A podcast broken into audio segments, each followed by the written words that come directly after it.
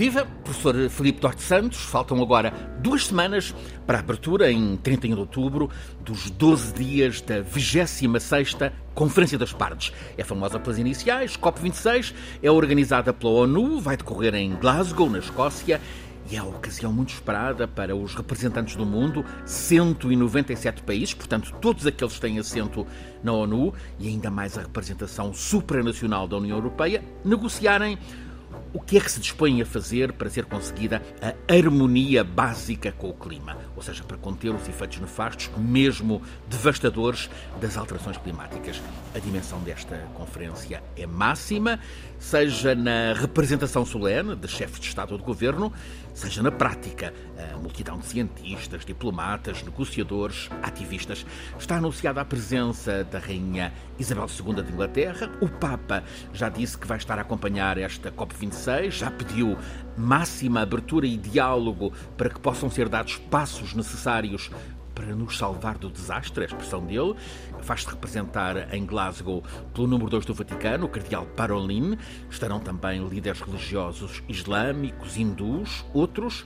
Ao todo, estão, são esperados 180 chefes de Estado ou de governo, do presidente Biden, dos Estados Unidos, a Tina Shayden, das tão ameaçadas Ilhas Marshall, ameaçadas de naufrágio, precisamente pelas alterações climáticas. Ao todo, esperadas nesta COP26 20 mil pessoas. O professor Filipe Duarte Santos tem vasta experiência destas, destas COP.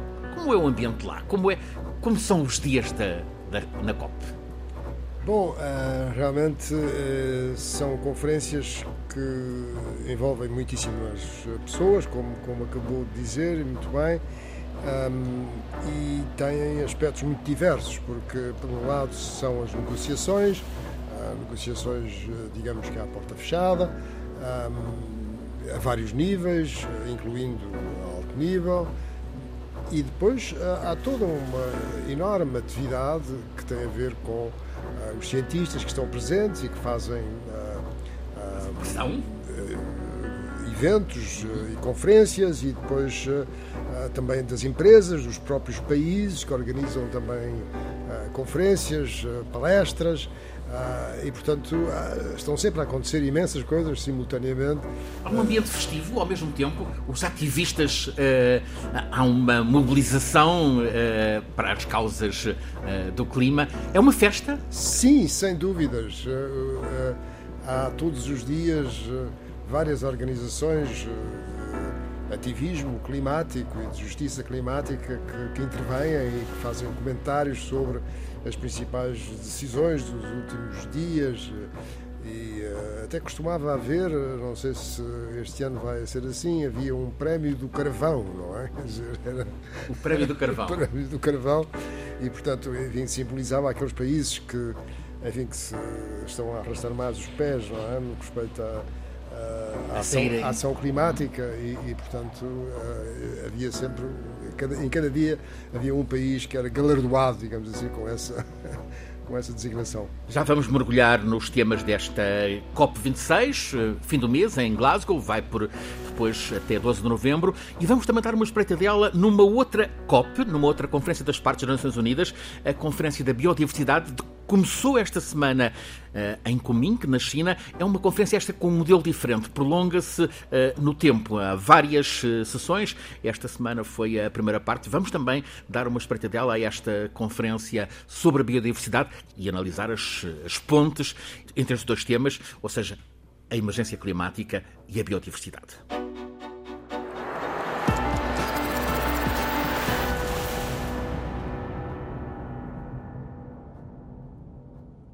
Filipe Duarte Santos, professor catedrático da Faculdade de Ciências de Lisboa, é professor convidado em universidades em diferentes lugares do mundo, por exemplo, dos Estados Unidos, da Alemanha, do Reino Unido, é presidente do Conselho Nacional do Ambiente e do Desenvolvimento Sustentável, é presença atenta na SCOP, estas conferências magnas da ONU sobre mudanças climáticas, é o nosso sábio do clima a guiar-nos nestes episódios. Este é o terceiro da escala do clima.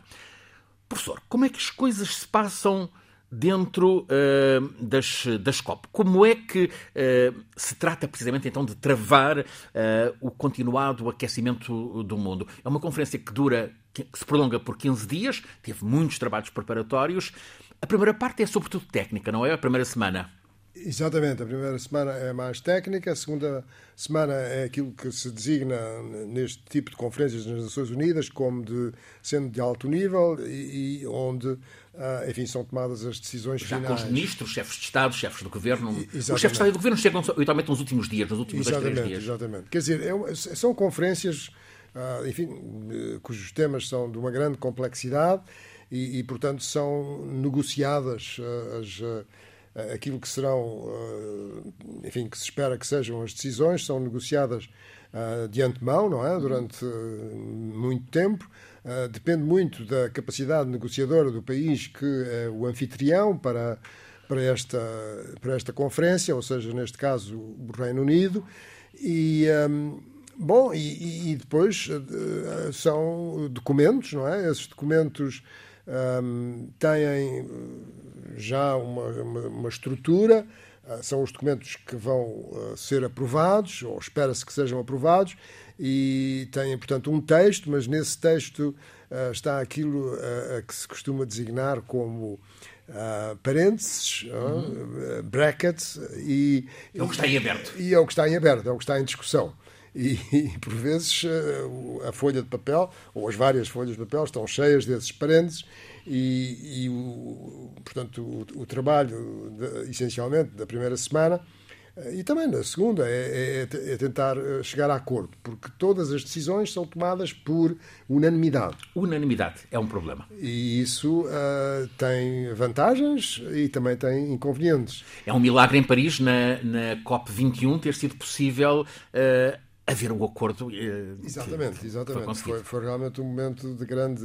emoção uh, de grande júbilo, eu diria, não é? Das pessoas que estavam, enfim, de, de, presentes e, e, em todo o mundo, ter-se chegado a um acordo, uh, ter-se sido consensual, não é? Uh, que 197 países tenham chegado a um texto comum, que todos aprovaram, e, e, e, portanto, é esse o no caso de Paris, desafio. Foi muito elogiada um, a, a, ação do, do, presidente da conferência, o, o francês ex-primeiro-ministro Laurent Fabius. Uh, agora, é um, é um inglês, Alok Sharma.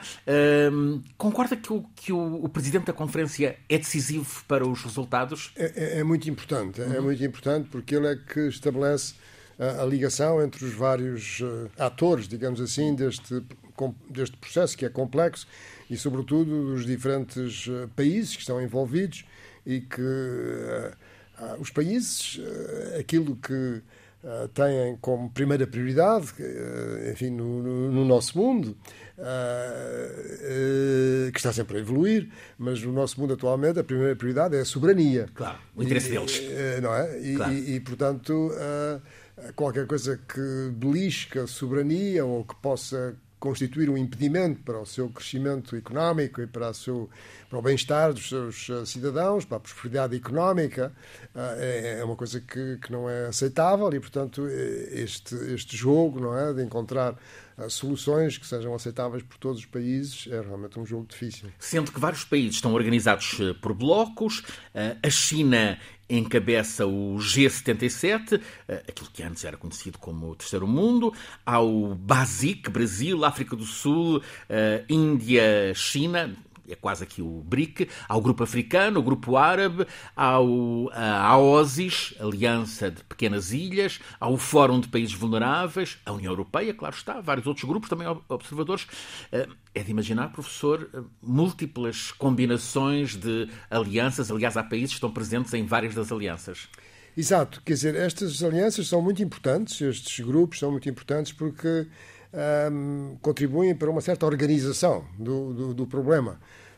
Porque, de facto, há grupos de países no mundo. Essencialmente, temos o, uh, o grupo dos países que pertencem à, à OCDE, não é? Claro. Quer dizer, são países com economias avançadas, e depois temos os restantes, e temos nos, nos restantes temos países com economias emergentes, E, e depois temos uh, aquilo que, uh, na designação das Nações Unidas, são uh, os países menos desenvolvidos, não é? E, portanto, muitos deles em África e também na Ásia.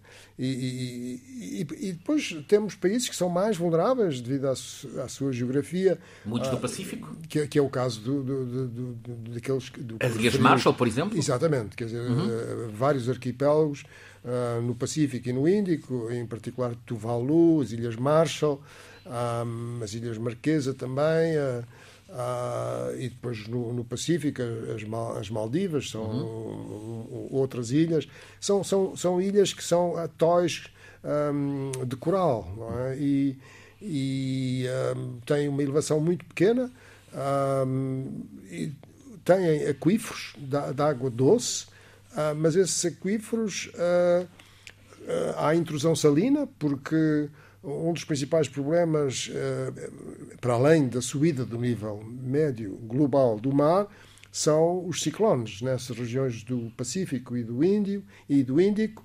E um, bom esses ciclones têm a, chamada subelevação meteorológica em que o mar incha porque uh, no centro do, uh, do, do, do, ciclone tropical a pressão é muito baixa, de maneira uhum. que o mar incha, sobe, chega a subir em certas zonas do Pacífico, como nas Filipinas, chega a subir 8 metros. Terrível, 8 metros. 8 metros, e depois as ondas navegam, não é? 8 metros acima, e isso, enfim, numa ilha que tem 1 metro, 2 metros, é uma coisa extremamente destrutiva e, e, portanto, é são necessariamente países uh, protagonistas nesta conferência e que precisam da solidariedade, sobretudo dos países, das economias desenvolvidas. Exatamente, quer dizer, alguns destes países não se vão poder adaptar as duas principais respostas a este desafio das alterações climáticas é a adaptação, uhum. é? no fundo, adaptarmos a um clima em mudança, e a outra é a mitigação, que é ir à raiz do problema, portanto, reduzirmos as emissões. Mas há, de facto, certos casos em que não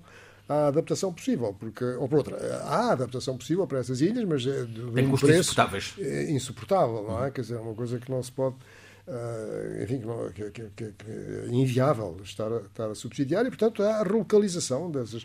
Mas até lá os países defendem não é, o seu território o mais possível, o que é perfeitamente natural. Uh, Focando-nos nas grandes potências que vão estar presentes nesta, nesta COP26 em Glasgow, Estados Unidos da América é, de certo modo, o regresso do filho pródigo, ou seja, a América volta a ser uh, pró. Uh, alerta geral para o clima, depois daqueles quatro anos com Donald Trump de desprezo. Exato, quer dizer, a América em relação a esta problemática do clima tem tido uma posição.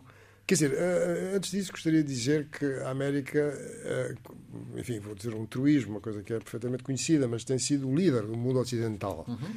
E, enfim, por boas razões, e sobretudo depois da Segunda Guerra Mundial, teve um papel muito importante na reconstrução da, da, plano da, da, do Plano Marshall da, Europa e também de, um, do processo de democratização que, que aconteceu no mundo e, e, e também na, na expansão de, da, da, ciência e da, e da tecnologia através do mundo e pelos valores, os valores ocidentais da democracia, da liberdade de expressão e tudo isso. Mas em relação uh, aos combustíveis fósseis, Uh, o petróleo uh, foi, de facto, um dos elementos essenciais uh, do, do, poder, não é? do poder económico e, e, financeiro que os Estados Unidos têm. É? E, e veja-se bem a relação muito especial que os Estados Unidos sempre tiveram claro. com a Arábia Saudita, não é? que, que num, num, episódio célebre em que o Roosevelt foi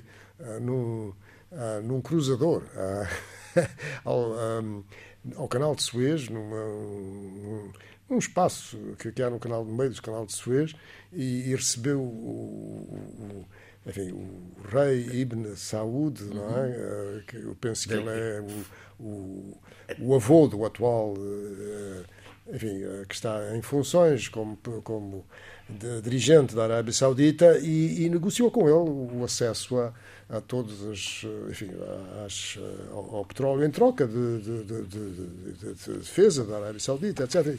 Mas, eh, portanto, eh, a partir daí, de facto, eh, isso, o petróleo foi sempre uma, uma coisa que ajudou ao, ao desenvolvimento e ao crescimento económico do, e, e, ao, e, ao, poder. É? Do, do... As guerras do Médio Oriente têm quase sempre ligação uh, aos negócios do petróleo. Exatamente. E, e, agora, de facto, uh, começa a haver a percepção uh, nos Estados Unidos que é, que é necessário virar a página, não é? É necessário descarbonizar a economia, mas tem sido um processo cheio de, de Contradições? cheio de atrito, não é? Uhum. Quer dizer, cheio de atrito e, e, de facto isso viu-se bem com, com, com Uh, no período da presidência do, do, do, presidente Donald Trump. Uh, agora, de facto, há uma postura completamente diferente, mas uh, continua a ser um país muito polarizado. O petróleo é um lobby poderosíssimo. Exatamente. Uhum. Exatamente. A China, a China apresenta-se com um discurso de quase campeã da transição energética, promete neutralidade carbónica até 2060. No entanto, continua a ser uh, o país que tem uh, o carvão como principal fonte de energia. Exatamente. O país, a China é o país no mundo que tem a maior produção de carvão. Uh, cerca de 3.700 milhões de toneladas Uh, seguido da Índia, a Índia, os Estados Unidos, com uhum. 640 milhões, a Austrália, a Indonésia, a Rússia e a África do Sul.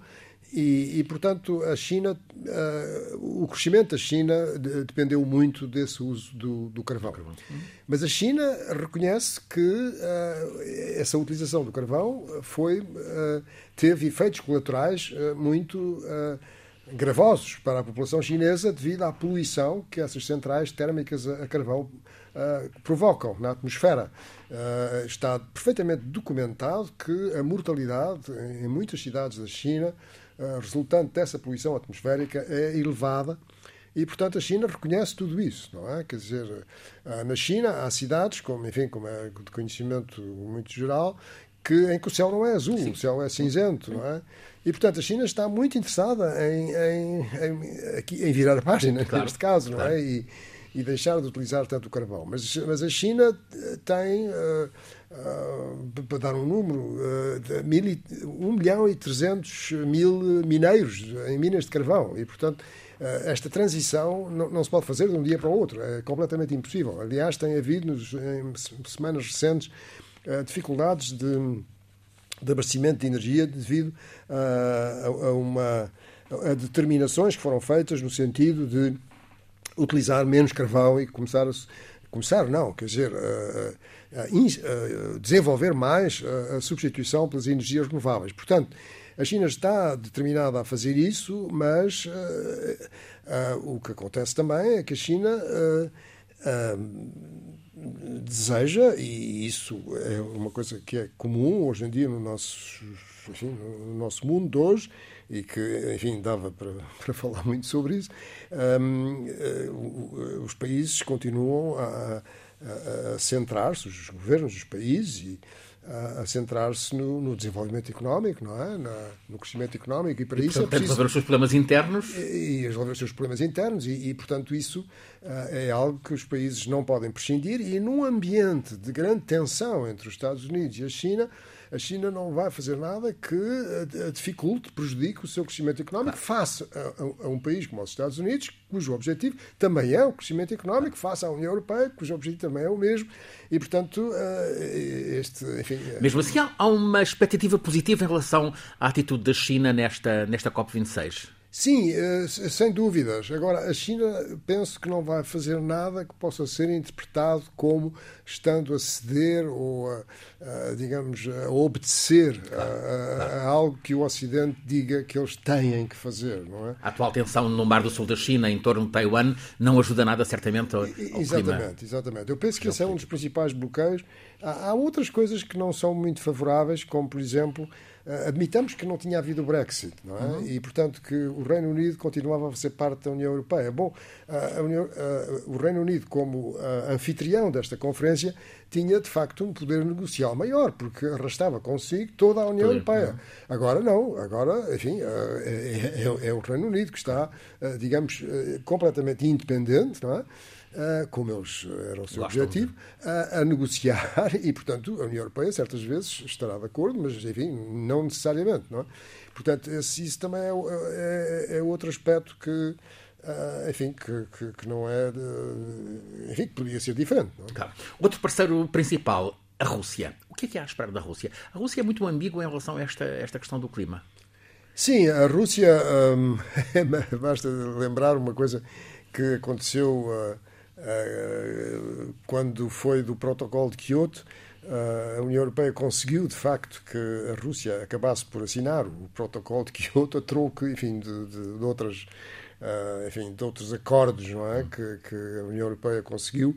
O e... protocolo de Kyoto é preliminar a isto tudo, ou seja, é, é, Kyoto é o começo deste caminho, de certo modo. Exato, mas quer dizer, houve, houve, uma mudança muito importante uh, no Acordo de Paris, porque o Acordo de Paris coloca todos os países uh, na mesma posição. Digamos que uh, é, é, um acordo democrático, claro. na, na acessão geral de, de, da palavra, e, e, portanto, todos os países são convidados a, a, dizerem o que é que podem fazer e o que é que não podem fazer, não é? no sentido de diminuir as suas emissões e enfim, qual é a ação climática que podem fazer e que estão desejar, e que uh, têm a intenção de, de fazer. A União Europeia é o outro grande bloco e é, de certo modo, a vanguarda uh, na, da ação a favor uh, da proteção do clima. Exatamente, quer dizer, a União Europeia, neste momento, eu diria, está a liderar este processo eh, mas eh, isto trata-se de um processo que tem que ter o acordo, uh, aí é que está a principal dificuldade, tem que ter o acordo uh, de, de, todos os países, porque trata-se de um processo global, portanto não, não, não chega não é? Se haver um, um, um, grupo de países que, enfim, que, que tenha. Uh, digamos, objetivos muito ambiciosos, é necessário coordenar, é necessário que seja que caminhemos todos para o mesmo, no mesmo sentido matéria para, um, para, para, a decisão política é uh, a que resulta do trabalho dos cientistas, grandemente os do IPCC. O que é o IPCC? Bom, o IPCC foi, uh, foi uma uh, foi criado em 1988 uhum. uh, por iniciativa, quer dizer, com a tutela de, de duas organizações, ambas das Nações Unidas, o PNUA, o, o Programa das Nações Unidas para o Ambiente, e a Organização Meteorológica Mundial. E um, 1988 é uma data, um, um, ano interessante, porque foi o ano em que houve nos Estados Unidos uh, sucessivas ondas de calor. E lá está, a importância dos Estados Unidos que têm na nossa civilização, quer dizer, enfim, no Ocidente. E, e aquilo começou a preocupar os americanos, mas, mas porquê tantas ondas de calor? Isto não é assim muito agradável e tal. E então resolveram, uh, no, no, Congresso, uh, acho que foi na, na Câmara dos Representantes, uh, convidar um, um, cientista, que é um, um grande cientista, é um climatólogo, James Hansen, para depor. E, e, e, enfim, ele nessa altura estava na NASA e ele disse que uh, ondas de calor eram uma manifestação de, de, das alterações climáticas, uh, de uma das características das alterações climáticas, que é o aquecimento global, porque as outras características têm a ver com uh, fenómenos, eventos meteorológicos extremos, mais intensos e mais frequentes. E, e portanto, começou a haver a, a, a, essa percepção, e o que é interessante é que o Congresso, nessa época, em 1988, uh, concluiu, ou alguns senadores concluíram que era preciso fazer alguma coisa. Uh, e. Bom, e as companhias petrolíferas ficaram perfeitamente em pânico. Uh, em pânico, não é? Quer dizer, em pânico. E a partir daí, enfim, desenvolveu-se uma história muito, muito interessante. Mas, uh, e foi exatamente, digamos que um pouco motivado por esta circunstância, é que foi eh, então estabelecida este eh, painel, painel internacional inter, intergovernamental uhum. para as alterações climáticas, cujo primeiro relatório foi feito em, em 1990 e eh, bom e de então para cá tem feito regularmente estes estes relatórios um, São cientistas prestigiadíssimos de todo o mundo? São, uh, portanto, existe em cada país existe um ponto focal, um, uma instituição, uma pessoa que propõe nomes, não é? E, e, e, depois esses nomes são, digamos, aceitos, não é? Enfim, são, são considerados pela, pela, pelo próprio painel que está a organizar. Portanto, é, é um trabalho cíclico, quer dizer, há estes relatórios um, de que estamos agora no sexto, mas depois também há outros relatórios, eh, eh, digamos, eh, intermédios, não é? Como, por exemplo, houve um que foi publicado há relativamente pouco tempo, salientando as vantagens de não ultrapassar um aumento da temperatura média global de 1,5 graus Celsius relativamente ao período pré-industrial, a vantagem de ser 1,5 e não 2. E é extraordinário como se reúnem enfim, um número muito grande de cientistas que trabalham afincadamente nestes, eh, e todos eles provavelmente com a convicção de que um grau e meio não, não, não era possível, não é? e, mas, mas enfim fizeram o trabalho e justificaram as coisas de uma forma objetiva e uma forma uh, bem documentada uh, e pronto, é isso. E, e embora apareçam vozes que os contestam, eles são quase unânimes na tomada de decisão. Sim, uh, quer dizer, é, é um processo. eu, eu, participei um, no, no, no, quinto relatório, uh, na parte relativa no, no, no working group, no, grupo de trabalho 2, relativo aos impactos e à adaptação. Uh, e uma das coisas que eu achava interessante é que todos os dias uh, nós tínhamos, enfim, quando havia um, uma reunião e estávamos uma semana Uh, eu era uh, eh, um, review editor, uhum. não sei qual é a melhor expressão em português, mas, uh, mas e portanto eu não era um, um autor, mas de certo era de certo modo um coordenador. exatamente, Sim. acompanhava o uhum. trabalho daquele grupo de pessoas, eu e outro colega britânico, e, e, todos os dias vinha uma pessoa, enfim, que estava, da, da digamos, de que estava da direção deste processo, que nos dizia uh, que era necessário um, ah, que era necessário uh, uma coisa que era que eles chamavam traceability. Ora bem, isto é que qualquer afirmação que se fizesse tinha que se escrever estar sustentada. De, de, sustentada. De onde é que ela vinha? Qual era a origem dela? E, quer dizer, e a origem tinha que ser um trabalho científico. Quer dizer, eh, fazer uma afirmação sem suporte, digamos assim. Não é válido, não é aceito. Não, não, era, não era válido. E, e, portanto, nós já sabíamos isto, mas todas as manhãs tínhamos. Uh, uh, e outra coisa que nos diziam era attribution, atribuição. Atribuição. Portanto, uh, se nós disséssemos que, digamos, que, que, que estávamos a ver uma grande transformação nas zonas costeiras Uh, bom, era preciso uh, dizer em que medida que as transformações que estavam a observar na zona costeira eram de facto resultantes uh, da mudança do clima e não de outras coisas, não é? Uhum. Porque há muitos fatores que influenciam as zonas costeiras, como seja, por exemplo, construir um, um molho, não é? Quer dizer, prolongar um molho de um porto, não é? E, portanto, isso faz uma retenção de areias na, no transporte de areias. Ou, quer dizer, há imensas atividades humanas que influenciam a dinâmica costeira e que não é necessariamente uh, uh, aquilo que tem a ver com a, a, mudança climática. Isto evidencia a grande credibilidade desses, desses relatórios do IPCC. Sim, eu penso que são, do ponto de vista da são ciência... São inquestionáveis. É, é, importante dizer que a ciência é uma das narrativas, uhum. não é? Quer dizer, há muitas pessoas que, uh, hoje em dia, não aceitam a narrativa da ciência. E, e enfim, é, é, um facto nos nossos dias, não é? Mas a narrativa da ciência, de facto... É aquela que preside não é, a, a, tudo aquilo que o IPCC tem feito. O IPCC está presente, na, neste caso, em Glasgow. os cientistas vão estar lá eh, como, como parte? Sim, exatamente. Vão, vão estar presentes e, e, vão estar cientistas, enfim, de todo o mundo, porque estão planeados eventos, não é, de conferências.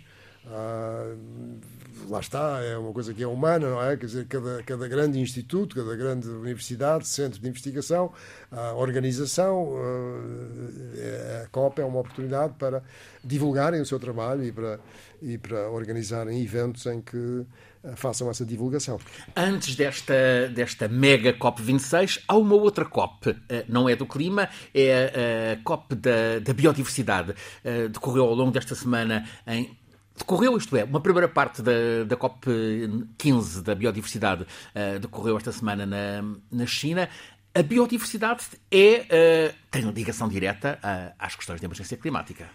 Sim, são, são, eu diria que são os dois grandes problemas que, enfim, existem outros, claro, mas estes são dois grandes problemas que ah, enfim, estou a medir as palavras que a humanidade tem, não é? Que é a questão da mudança do clima e a questão da perda de biodiversidade, ah, enfim, da, da degradação da, da natureza um, e, e, e, muitas vezes até da destruição da natureza. E, e, e realmente uh, elas estão profundamente relacionadas, porque uh, as alterações climáticas um, fazem com que as espécies, tanto da fauna como da flora, um, passem a a estar em locais que, em que o clima não é, não, não é o ideal, é que, elas estão uh, adaptadas, digamos assim, e portanto a tendência é uh, de se moverem, não é? Quer dizer, e, e, e, isso é mais difícil, não é? Quer dizer, suponhamos o,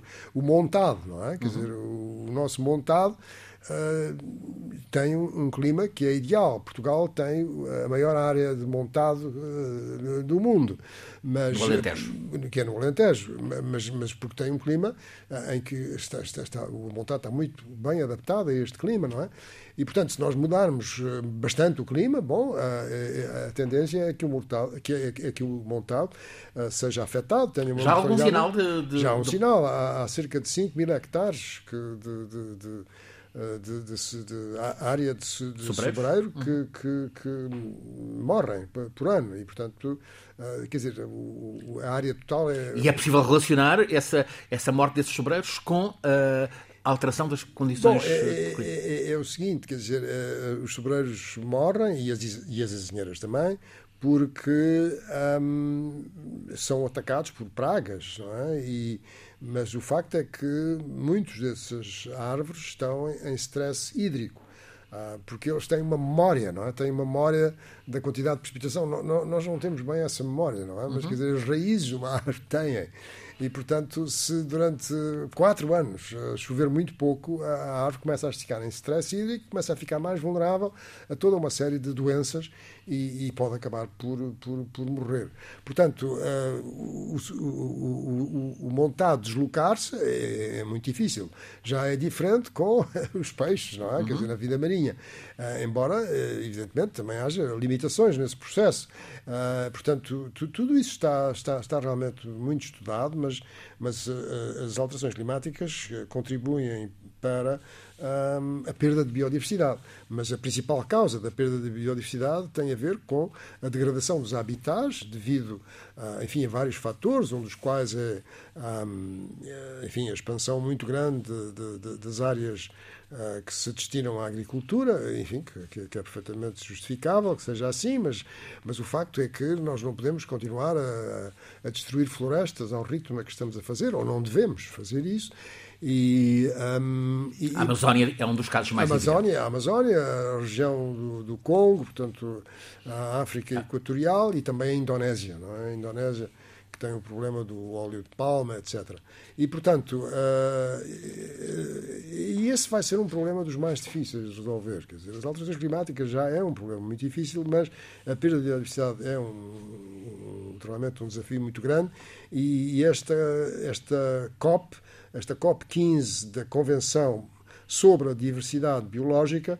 Ah, é uma conferência que estava programada ah, para ser, creio que em 2019, mas depois foi adiada e, e, agora ah, era para ser na China e, vai ser na China, mas agora tem várias. digamos, sessões. Esta primeira sessão decorreu esta semana em, em, em Coming, em Coming e é, é de alto nível, quer dizer, é, a maior parte das intervenções são, são por via, enfim, plataforma digital, mas o que é interessante é que há ah, coligações de empresas, um grande número de empresas, uma chamada Business for Nature Coalition, uma coligação de, de, enfim, de, de, negócios para a natureza. Exatamente, para a natureza, que já envolve mil empresas uh, e que, uh, enfim, são muito uh, claros na necessidade de travar a destruição da natureza de modo a evitar um planeta que, enfim, que, que, que, que pode estar uh, em, em, vários sentidos e em várias regiões uh, morto, não é? E quer dizer, isso prejudica, enfim, prejudica a vida da humanidade. Portanto, é realmente um problema muito importante. Há que estar com, com atenção a estas diferentes sessões da COP15 da biodiversidade. Quanto à COP26 para uh, o clima, faltam agora duas semanas para que comece. É a maior e mais participada conferência, uh, o Cimeira, desde, uh, desde, desde o momento em que foi declarada a emergência global com a pandemia Covid-19 precisamente as lições da Covid-19 para a emergência climática, um dos temas para o próximo episódio, o quarto desta escala do clima. Todas as semanas, à sexta-feira, um novo episódio em versão podcast, aos domingos, às duas da tarde, a versão broadcast, ou seja, o programa escutado através da rádio na Antena 1. A Escala do Clima é um programa em parceria da Antena 1 com a Escola Superior de Comunicação Social. É feito por Alice Vilaça, Nuno Portugal, Paulo Cavaco, por mim, Francisco Sena Santos, e sempre com o nosso sábio do clima, Filipe Duarte Santos.